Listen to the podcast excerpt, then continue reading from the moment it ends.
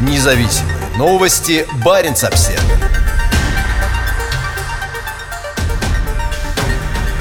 Это новая российская береговая база для беспилотников судного дня – Россия Владимира Путина и вправду серьезно собирается добавить своей ядерной триаде новую опору – беспилотный подводный аппарат «Посейдон» с ядерной энергетической установкой. Комплекс для хранения и обслуживания как минимум 30 таких беспилотников стоимостью в миллиарды рублей войдет в эксплуатацию на Кольском полуострове к июню 2022 года.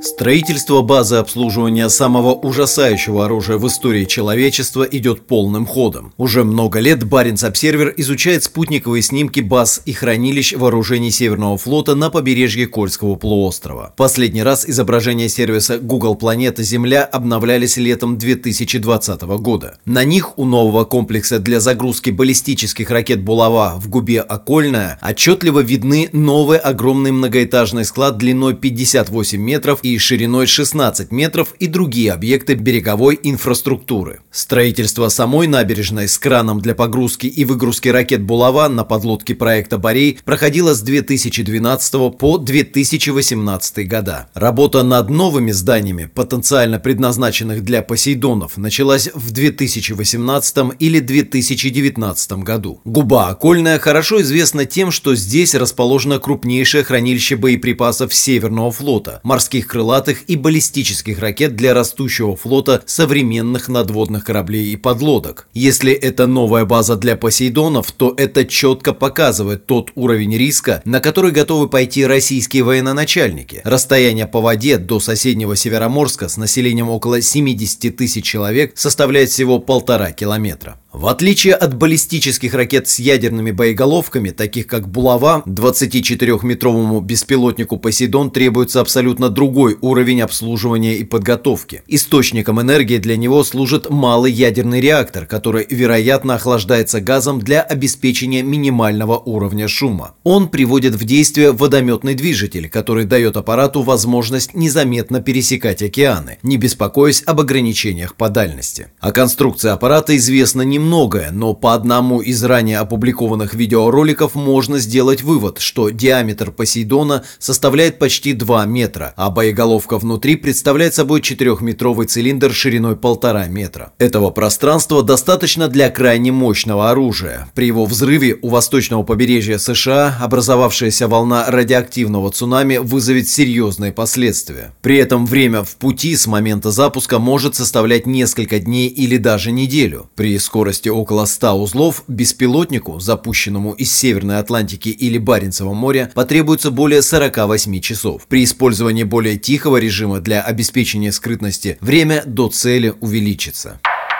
Глубоководное сдерживание. По словам заместителя директора Норвежского института оборонных исследований профессора Катаржины Зиск, с точки зрения российских военных существующее на данный момент сдерживание может казаться недостаточно убедительным. Задача Посейдона – дальнейшее усиление уже существующего потенциала нанесения ответного удара, что дает России дополнительные возможности для нанесения противнику неприемлемого ущерба, считает Зиск. Москва неоднократно критиковала размещение в Европе американской системы противоракетной обороны, называя ее прямой угрозой. Весной прошлого года надводные корабли 6-го флота США впервые после распада Советского Союза зашли в Баренцево море. Одним из них был эсминец Дональд Кук, способный функционировать в качестве элемента системы противоракетной обороны «Иджис». Посейдоны – это новое российское глубоководное оружие, которое невозможно остановить никакими американскими системами ПРО. Гонка вооружений выходит на новый, более ужасающий этап. По словам профессора Зиск, психологический эффект от беспилотного аппарата, способного нести ядерное оружие такой высокой разрушительной силы, может быть значительным. Она добавила, что такой беспилотный аппарат может убедительно демонстрировать стремление России изменить баланс сил в конфликте с превосходящим противником, обладающим ядерным оружием. Посейдон – это также пример того, что Россия способна идти на риск и экспериментировать с новыми технологиями, такими как беспилотные автономные системы, искусственный интеллект, оружие направленной энергии и другими, с целью постепенного усиления существующих возможностей симметричного и асимметричного ответа света, сказала ЗИСК, добавив, что общей целью является обеспечение России критического преимущества на поле боя. Опасные для жителей Мурманска и Североморска работы, связанные с обслуживанием 30 малых реакторов в новых цехах в Губе Окольная, не подлежат публичному обсуждению. Военное использование ядерной энергии окружено секретностью. В 2019 году представители Минобороны отрицали утечку радиоактивных изотопов после взрыва крылатой ракеты с ядерной установкой «Буревестник» во время операции по ее подъему с дна Белого моря у поселка Ненокса в Архангельской области. Отрицание продолжилось и когда повышенный уровень радиации был зарегистрирован на официальных станциях мониторинга в соседнем Северодвинске. В социальных сетях разошлось фото, на котором жертв перевозили на обмотанных полиэтиленовой пленкой машинах скорой помощи. Водители которых были одеты в защитные костюмы. Взрыв в районе Ненокса случился всего через несколько недель после пожара на борту сверхсекретной российской подводной лодки «Лошарик», выполнявшей таинственное задание в Мотовском заливе, в результате которого погибли все 14 членов экипажа. Сразу после пожара лодка-носитель «Лошарика» Подмосковье пришла с закрепленной под ее корпусом злополучной мини-подлодкой в губу Окольная. Тогда на палубе Подмосковья можно было заметить закрытую от посторонних глаз конструкцию, которая вполне могла быть мини-реактором системы «Гармония», а на причале – людей в специальных костюмах. Опасности, связанные с военными мини-реакторами. Инфраструктура, создающаяся сейчас возле нового комплекса для погрузки и выгрузки баллистических ракет на подводной лодке в Губе Окольная, может помимо обслуживания Посейдонов быть использована и для других целей, связанных с установкой военными мини-реакторов на дне арктических российских морей. Как сообщали ранее в январе «Известия», Россия планирует завершить создание базы хранения и обслуживания Посейдонов, где их будут готовить к боевым дежурствам и пускам, к июню 2022 года.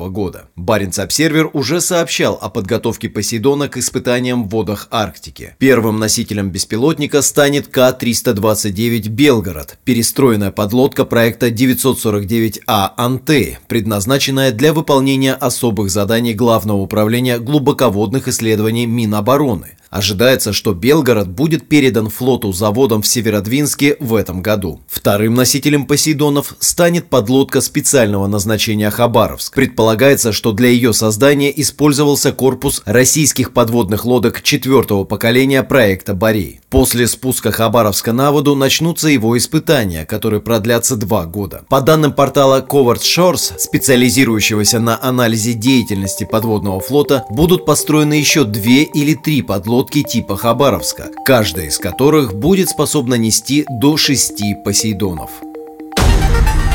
Независимые новости. Барин обсервис